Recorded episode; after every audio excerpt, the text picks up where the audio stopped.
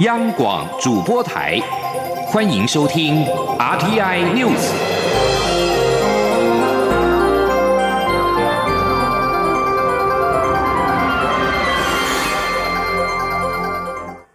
各位好，我是主播王玉伟，欢迎收听这节央广主播台提供给您的 RTI News。今天是二零二零年七月二十九号，新闻首先带您关注。泰国籍移工返国确诊案，中央流行疫情指挥中心发言人庄仁祥二十八号表示，这起个案感染源还是扑朔迷离。不过，目前已经框列了一百八十九人，分别进行核酸检验以及血清抗体检测，其中密切接触者多呈现阴性反应。庄仁祥也说，除了持续追查感染源之外，也会把桃园地区太极移工的拘留资料和鉴宝资料做勾稽，以厘清有无扩大裁剪的必要。劳动部二十八号表示，针对入境移工的防疫措施，政府定有入境检疫以及在台防疫两大主轴。只要是社服类新引进的移工以及二度入境的移工，都要在集中检疫所进行检疫。但是产业新聘移工，则是由雇主自办居家检疫。而且劳动部也定有入境之后的关怀与追踪制度，希望双管齐下，做好防疫工作。而这一起移工染疫的案件，也让台湾社区是否安全成为讨论的焦点。对此，工卫专家认为，这显示台湾内部确实有无症状感染者或是症状不明显的感染者，但是要以此论断台湾社区有传播的风险，明确的证据还不足。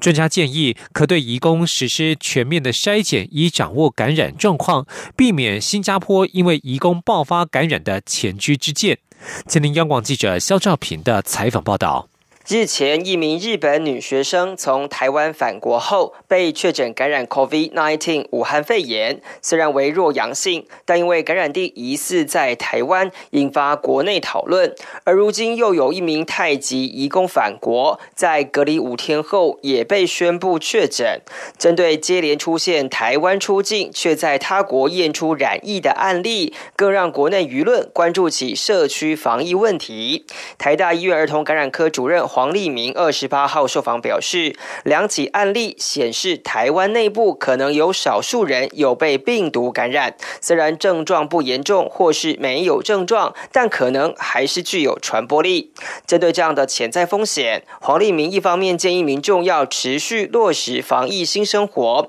一方面也提醒医师不要对病毒松懈，如果有可疑案例，该检验还是要提出申报。他说：“现在台湾的医生普遍也不太做这个新冠的检查了，因因为第一个大家觉得现在国内可能没什么病人啊，因为大家一直强调说国内现在很干净的，没什么病人了，所以医生就会比较不想做检查。再来呢，你做一个检查还是麻烦的，你必须要申报啊，然后你要去裁剪，可能要花你半个小时的时间。可是对医生来讲，他业务很繁忙，他看一个病人五到十分钟，他处理一个。”申报要花二三十分钟，那当然他就不太想做嘛。国家卫生研究院荣誉研究员苏益仁二十八号受访表示，如果以反泰隔离五天后确诊来说，感染源确实难有定论，要以此推断台湾有社区感染风险，恐怕会有争论。但因为确实有灰色地带，所以也该提高警觉，提出应应之道。他说：“应该比如说采取说好，让泰国的义工做个。”全部都筛一次哦，或者是印尼的义工，或者是哪里的义工，我们都各筛多少一千人哦，类似像。像这样子的，苏益仁进一步表示，目前并没有社区感染的确实证据，只要落实防疫新生活，就能做好预防。但他也提醒，年底流感期如果到来，发烧个案很可能会跟边境移入或是潜在的社区武汉肺炎案例混在一起，到时的防治不仅更加困难，也是严峻挑战。中央广播电台记者肖兆平采访报道。继续关注政坛焦点，公视设立国际影音平台引发热烈的讨论。公视总经理曹文杰二十八号晚间在公视节目《有话好说》说明计划的来龙去脉。学者刘昌德认为，国际影音平台不是不能不能做，而是要有法源的依据。而且不应该以宣传的形式执行，呼吁应该加速通过公共媒体法。公视在二十七号召开临时董事会，讨论文化部委托公视设立国际影音平台的前导计划执行与否。如果这一项计划通过，未来将展开四年新台币五十八亿国际数位传播计划。外界与多名董事质疑这项计划是受到政府的指示做大外宣，而且程序不完备。公示有话好说，主持人陈信聪二十八号晚间邀请曹文杰投下反对票的公示第六届董事郑自龙以及正大新闻系教授刘昌德出席节目，讨论公示独立性与程序上的争议。曹文杰在节目当中表示，公视过去无论是筹备台语台，或是预算上亿元的前瞻计划，都是先与文化部讨论架构雏形完成，确定有经费，才会向董事会报告。与这一次国际平台筹备的过程没有差异。关于程序问题，正大新闻系教授刘昌德则是有不同的看法。他以台语台为例，台语台筹备期相当长，召开不止一次的公听会，也有专责的董事协同进行。刘昌德认为，国际平台太仓促，而且在文化部确定之后才开始让董事会参与，并不妥当。而投下反对票的公视第六届董事郑自龙在节目当中再三强调，由公视设立国际平台没有法源依据。他解释，目前公共媒体法草案尚未通过，目前尚未通过，现有的公共电视法也没有提到公视可以对外进行国际宣传。而主持人陈信聪则是补充，目前政府挹注给公视九亿元的经费，法定明文是捐赠形式，现在改以类标案的形式与政府签下四年计划，政府也许会透过给钱不给钱的形式，影响公视的独立自主性。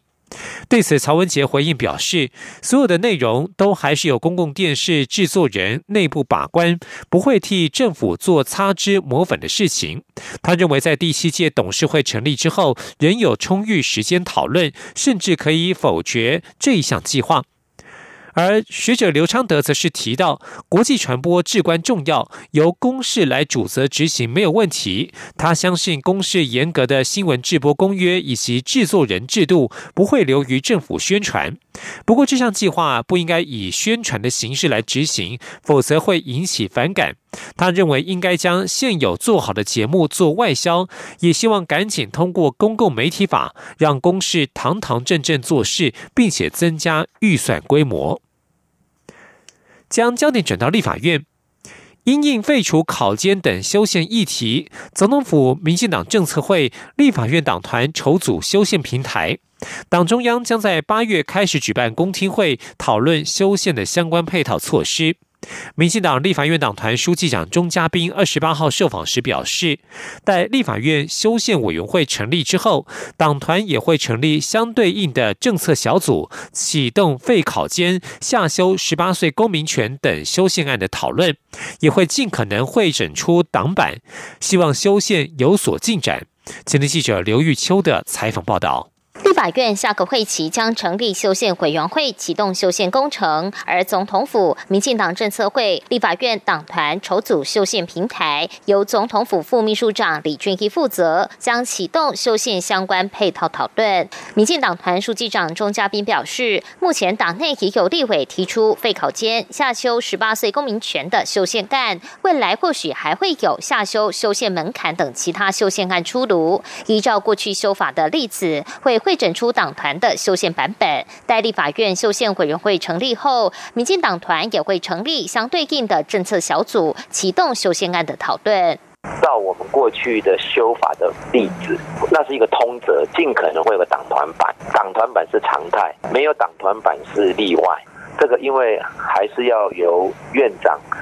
市院长召集朝野协商来推推动成立修宪委员会。作为一个参考的提成嘛。据了解，由于府院党修宪平台以立院党团为主，但党团的小组目前还未成立，因此先由民进党政策会与智库加上李俊毅组成的平台，于八月开始找专家学者举行公听会或座谈会，讨论修宪议题。民进党内人士指出，目前还在草拟初步的公听会提纲与邀请名单。对于较有共识的十八岁公民权、备考间的修宪配套，会先进行讨论；其他各种可能的修宪题目，也都会尽可能纳入沟通。至于国民党内目前对废考监没有共识，将不提出修宪党版，甚至将加码提出恢复阁魁同意权等较有争议的修宪提案，恐造成修宪卡关。党内人士表示，民进党内会先凝聚共识，也会就不同剧本进行沙盘推演，盘整出不同的版本跟方案。而公听会的形式目前还未确定。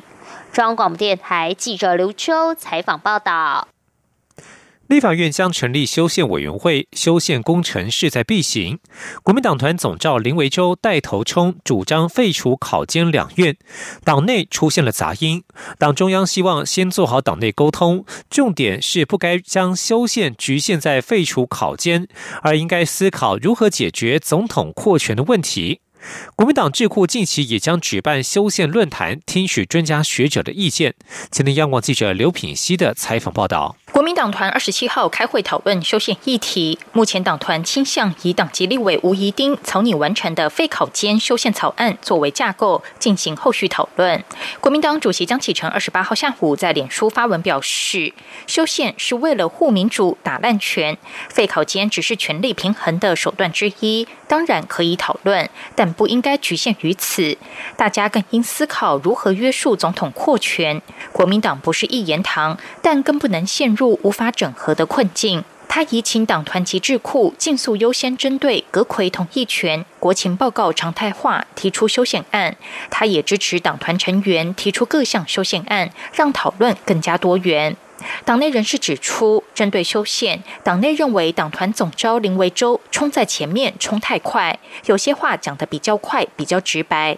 但不一定是全体党团共识，也未必就是定案。党中央则希望能够放慢才稳脚步。目前两方态度不一，等党中央与党团吵完之后，再进行后续讨论。国民党智库发言人黄兴华受访时则说，之前党内三方平台的会议共识认为，修宪不能只局限于废考间，应该扩大讨论如何建立分权制衡、权责相符的政府，这些都会一并讨论。他说。我们应该扩大讨论到我们要怎么样去建立一个分权制衡、跟权责相符的一个架构。哦，应该提出这个比较完整的论述跟配套方案这样子。哦，那而不是只有单纯局限在要不要废考监这件事情。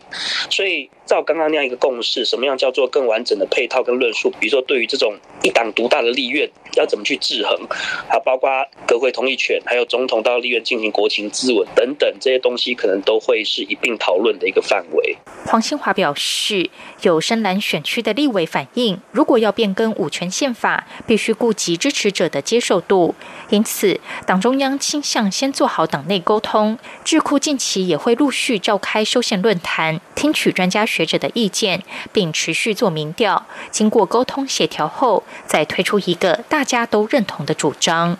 央广记者刘聘熙在台北的采访报道。继续关心国际消息，驻美代表肖美琴日前正式前往美国旅行，二十七号在美国国务院与亚太驻青史达伟的。的接见之下会晤，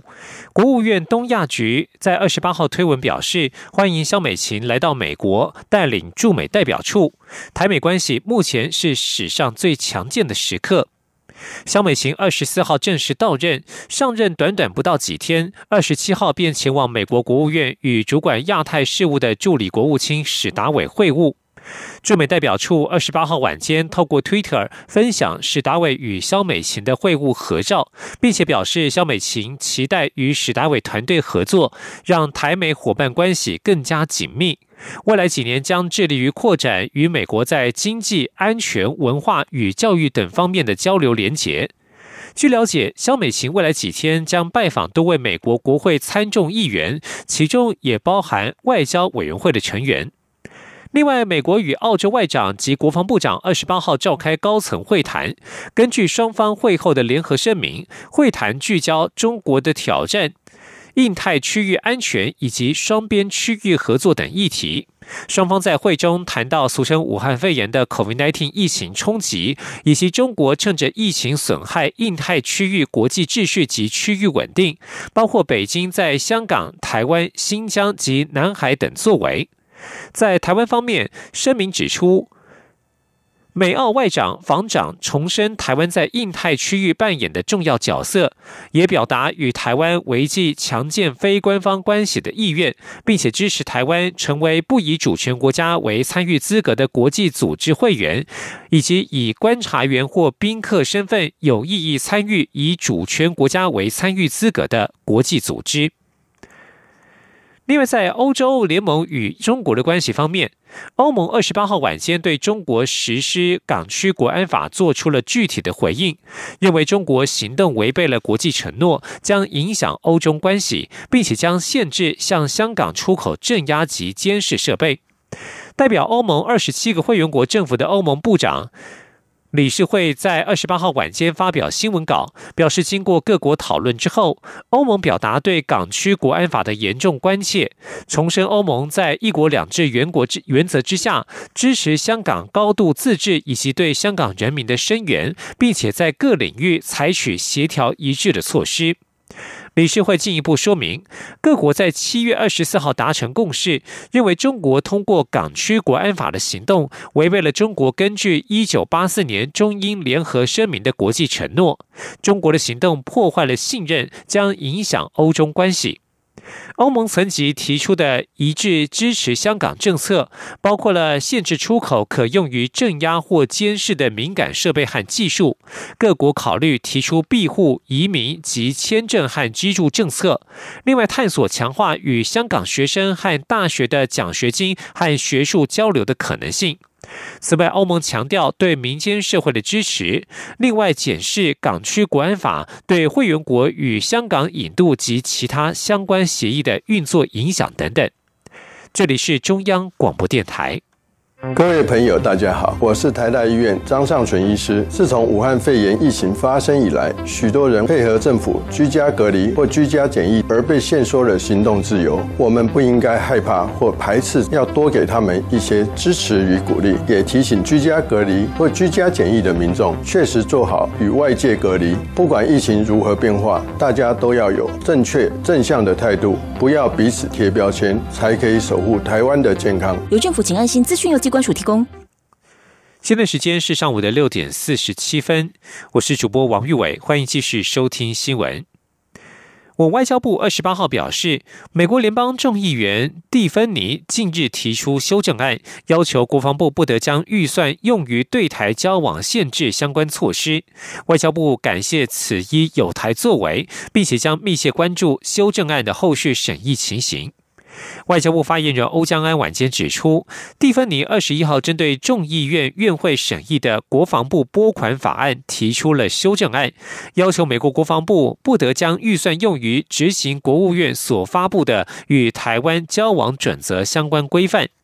欧江安表示，美国国会长期透过立法、致函等方式，就台美关系重要议题表达正面友好的立场。外交部感谢美国国会议员持续采取各项有台具体作为，鼓励行政部门进一步放宽不合时宜的台美交往限制。台湾将密切关注修正案后续审议情况，并且持续以务实态度与美方密切沟通，以在既有良好基础之上，持续深化台美。全球合作伙伴关系。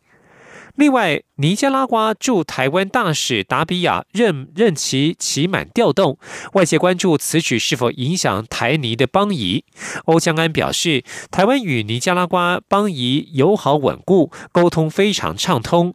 该国驻台大使的正常轮调并未影响双边关系，外界不需过度担心。前天记者王兆坤的采访报道。针对媒体报道尼加拉瓜驻台大使达比亚遭免职一事，外交部发言人欧江安指出，此案是尼国政府驻外人员正常轮调，外交部没有其他评论，将依照一般程序进行后续作业。尼国政府将另指派新任驻台大使。欧江安表示，我国与尼加拉瓜长期在各项民生领域的合作关系密切，两国邦交友好稳固。他说：“我们看尼加拉瓜，其实他在最近的五月的 WHA 的一个提案上，他是有帮我们提案的哦。那他对于参我们参与这个呃 WHA 以及世界卫生卫生组织跟世界卫生大会，他们是采取积极支持的一个立场哦。那他们也是很支持我们参与联合国以及相关的这个体系。所以，我们跟尼加拉瓜的一个邦谊稳固友好，沟通也都是非常的畅通哦。所以，这个呃他们大使的一个正常的一个轮调是没有影响到台湾跟。”尼加拉瓜两国的一个邦谊哦，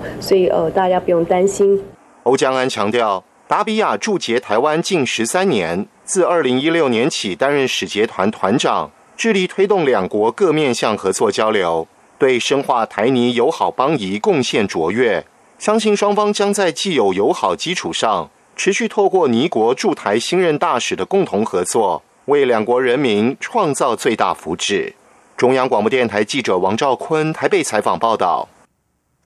继续关注振兴经济的措施，体育署加码推出每张额度新台币五百元的动资券，二十八号公开抽出中奖者，共有超过六百九十八万多名民众登记，由四位运动选手以投掷飞镖的方式取得十六组乱数种子，再进行电脑随机抽签。中奖者在今天上午十点之前将以手机简讯通知，再上动资券网站领取 QR code 电子票券即可。前天央广记者郑祥云、江昭伦的采访报道。体育署加码新台币二十亿，发放四百万份，每张新台币六百元的动资券。二十八号下午以直播方式公开抽签，共有六百九十八万七千两百六十三人符合抽签资格，中奖率约百分之五十七。不过抽签方式并非如同无画布的一放券一样抽出身份证末码幸运数字，而是邀请已经取得东京奥运参赛资格的射击选手吕少全、桌球郑怡静、拳击陈念琴、游泳王冠宏，先是以投掷飞镖的方式，每人各投掷两次，得到八个两。位数字号码产出一组十六位数字的乱码数字组合：零一、二一、一四、零六、零四、一五、零七、零六，再经由电脑抽签程序随机抽出四百万个中奖者。之所以采取这样的抽签方式，体育署代理署长林腾蛟解释：一方券的中奖几率约七成，但东资券有超过六百九十八万人登记，却只发放四百万份，中奖率还不到六成。若以身份证末码方式抽签，可能有一半人抽不到。因此，在政务委员唐凤的建议下，才会采取全体进行乱码抽签的方式抽出幸运儿。如果我们是采用身份证末码的方式来进行这个抽签，但将近呢会有一半的哈超过一半的民众呢会中箭，但是一样的会有超过一半的民众啊不会中箭。所以我们还是采用啊，那么以全体的啊不合资格的这个民众哈。那么全体来进行乱数的抽抽签，对于每一个民众来讲，他的抽签几率都是一样的，那也不至于会集中在啊部分的身份证末码上面。不过林腾蛟也说，虽然身份证末码零到九的中奖几率差不多，但由于部分民众会刻意避开尾数为四的数字，认为不吉祥，因此相比之下，身份证尾数为四的民众中奖率会比较低。至于中奖者要如何得知自己中奖，体育署表示。中奖者会在二十九号上午十点前以手机简讯通知，若民众未获简讯通知，可上动资网查询抽签结果。中奖者从七月三十号起，可上动资网领取 QR Code 电子票券。身份证末码双号者，可在三十号上午十点到晚上十二点期间领取；身份证末码单号者，可在三十一号上网领取。八月一号到十二月三十一号，全部号码都可领取。领取到动资券的民众，可前往有在动资网上登录的店家消费抵用，使用期限自今年八月一号到十月三十一号为止。中国电台记者邵云江、昭伦台北财务报道。中央广播电台二十八号首度以视讯方式举办印尼语听友会，共有近百名在印尼及台湾的听众专程上线参加。适逢中央电台即将欢度九十二岁生日，现场准备了十六寸大蛋糕，台印两地听众也齐唱印尼语版的生日快乐歌，场面相当热闹。央广董事长陆平表示，台湾近三十年有了许多的印尼朋友，对台湾各方面的贡献非常大，台湾人相当感激。今天记者陈国维的采访报道。阿巴卡巴，呃，那曼萨亚卢皮。疫情挡不住热情，中央电台举办印尼语视讯听友见面会，董事长陆平先用印尼语向听众问候，让印尼听友好开心。陆平表示，本来四月要到印尼万隆举办听友会，但受到疫情的影响，变成视讯见面会，也具有划时代的意义。陆平和听友们提到，央广已成立九十二年，以印尼语对东南亚国家广播也有六十多年了。而从一九九二年起，台湾有了很多印尼朋友帮助台湾进。步也让台湾的家人得到更好的照顾，尤其是义工朋友在各方面对台湾的贡献都非常大。整个来讲，在每个台湾人的心里都非常非常的感激、感念印尼朋友。那也因为。有央广我们的印尼节目，所以也希望这是一点心意，可以做出更多的沟通。无论是在台湾的义工，在印尼的听友，或者是在台湾本地，希望能够更了解印尼文化的台湾人。央广总台长张正将自己会讲的印尼话全说出来，甚至对听众说“我爱你”，让两地笑开怀，诚意十足。希望央广的这个印尼语节目可以持续跟在印尼的朋友，在台湾的印尼朋友可以继续热络的联系吧。好，你看现在显然疫情都不能阻挡我们。收听央广节目达四十五年的印尼比纳大学教授 Herbert 在听友会上向印尼听众细数央广各种特色。他除了大力赞赏央广主持人和听众间的交流密切，更借由视讯分享历年来主持人寄给他的礼品，相当有心。从印尼到台湾工作十四年的 Nila 则在宜兰上线参加听友会。他说：“这样的互动能连结台湾与印尼两地人的心，很有意义。希望以后能多举办相关活动。”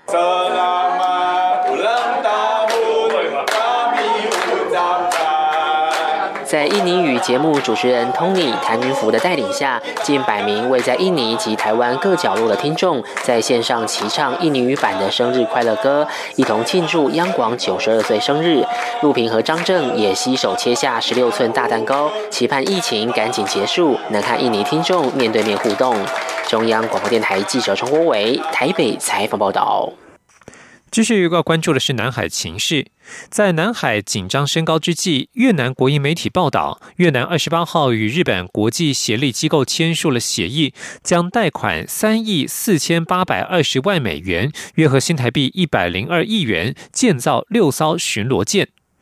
越南人民报报道，这些巡逻舰预定在二零二五年十月交付给越南海洋警察司令部。报道并未提供巡逻舰的细节。